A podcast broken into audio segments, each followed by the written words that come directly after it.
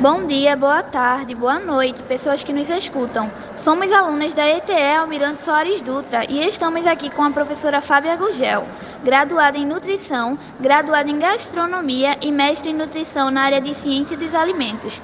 Bem-vinda, professora! Hoje iremos conversar sobre os agrotóxicos em nosso meio. Ufa, professora, esse seu currículo é enorme, viu? Agora a gente vai começar com as perguntas. A primeira pergunta que eu queria fazer para a senhora é: Tendo em vista os agrotóxicos, a senhora acha que eles são mais benéficos ou maléficos? Primeiro, obrigado pelo convite de participar desse trabalho. É, vamos aí à primeira pergunta, certo? Então, depende é, principalmente de, de, que visão a gente tem, né? Então, se a gente pensar do ponto de vista do agronegócio, o agronegócio vai defender como positivo na, na, na ideia de que os agrotóxicos vão permitir aí, né, controlar as pragas, né, é, ter uma maior produção. Algumas vezes esses agrotóxicos também vão permitir que se tenham alimentos que não teria o ano todo, então a, é, se usa muito agrotóxico nesse sentido de culturas não sazonais, né? Então tem a visão do agronegócio. Porém, do ponto de vista de saúde e nutricional, né, eu defendo que o agrotóxico não faz bem à saúde. Né? Por quê?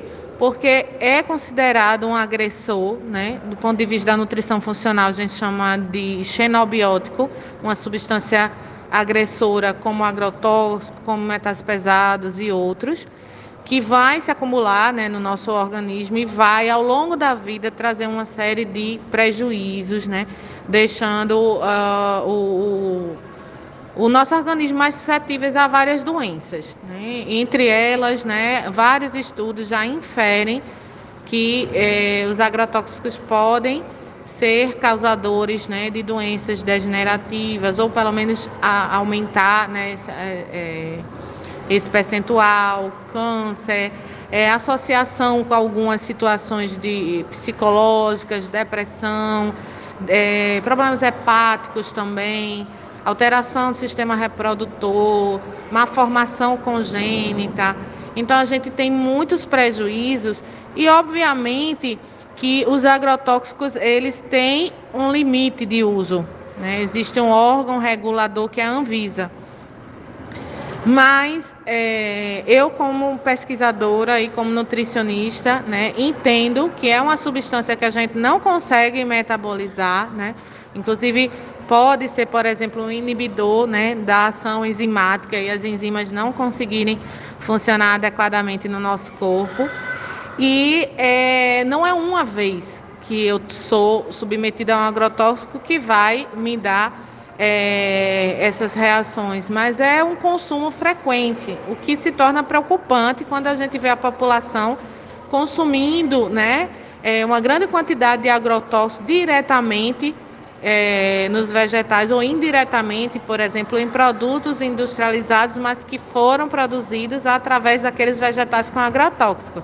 Que eu acho que esse é o primeiro ponto as pessoas pensarem que não é só naquele vegetal in natura, mas tudo que for feito com aquele vegetal vai ter resíduo de agrotóxico, né? porque não, não vai ser retirado. Um alimento processado, ele também vai ter resíduo. Então, não devemos pensar somente no agrotóxico na feira, né? na feira de vegetais. Mas imagine que grande parte do que você encontrar no supermercado também tem agrotóxico. Então, vamos somar isso, um ano, dois anos, três, quatro, cinco, dez, vinte teremos problemas fora o grupo mais atingido, que são os agricultores, que aí sim eles vão ter alguns sintomas se eles forem expostos diretamente a uma grande quantidade de agrotóxicos, né? Que eu nem, nem mencionei aqui, mas enfim, desmaio, convulsão, né?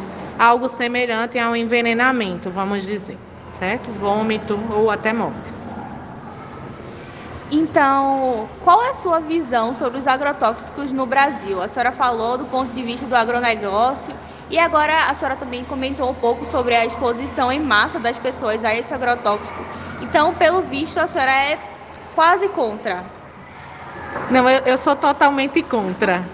Em realidade, é, eu como nutricionista é, não posso né, defender os agrotóxicos. É, eu sou a favor da agricultura familiar, sou a favor da população consumir alimentos orgânicos que sejam livres de agrotóxicos, até porque eu acredito que a gente não deve só se preocupar com o que a gente come ali no final da cadeia, né? O que está na nossa mesa, mas a gente tem que ver toda a origem do alimento. E a questão dos agrotóxicos também tem uma questão ambiental muito grave, né? Que a gente tem contaminação dos rios, né? Dos lençóis freáticos.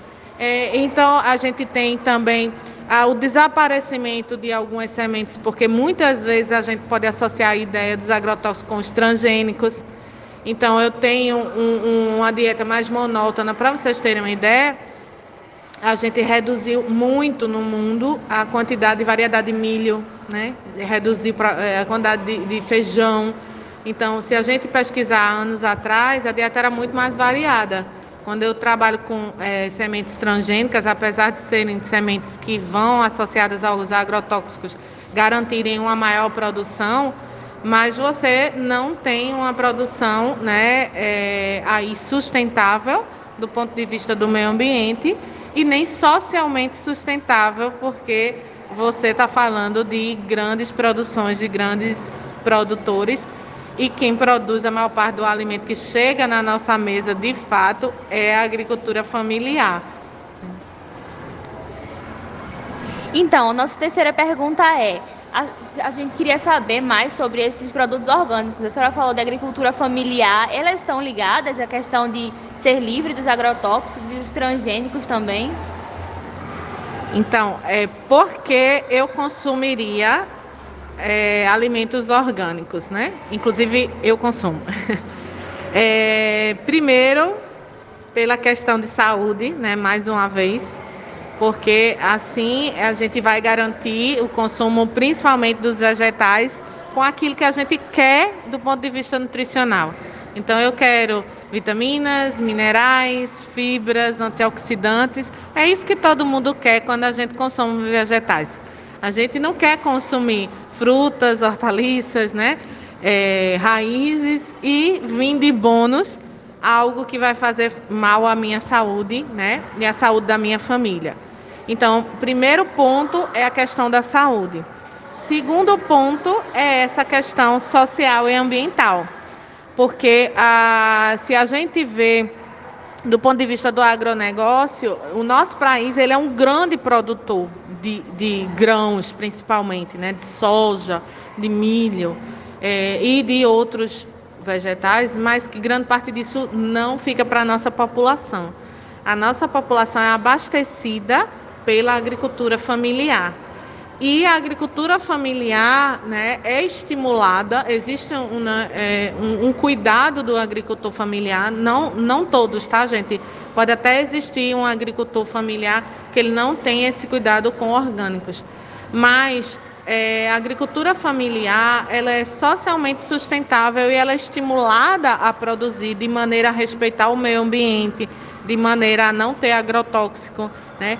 Mesmo assim, essa agricultura familiar vai ter é, uma produção menor, né? É, apesar deles nos abastecerem, é uma produção menor do ponto de vista que eu não tenho agrotóxico para garantir, por exemplo, que eu não tenha é, perdas, né?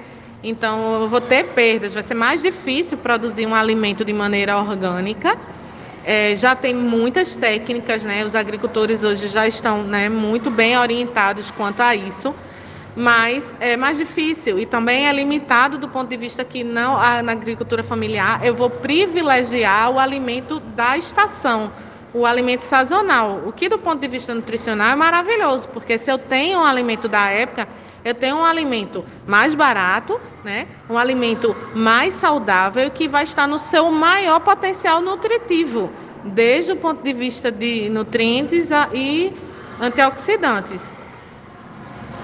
E a nossa última pergunta, professora, é a seguinte: tendo em vista que o Brasil está no top 5 de países que mais usam agrotóxicos e que a nossa política de flexibilização é muito ampla, qual seria a importância econômica dos agrotóxicos?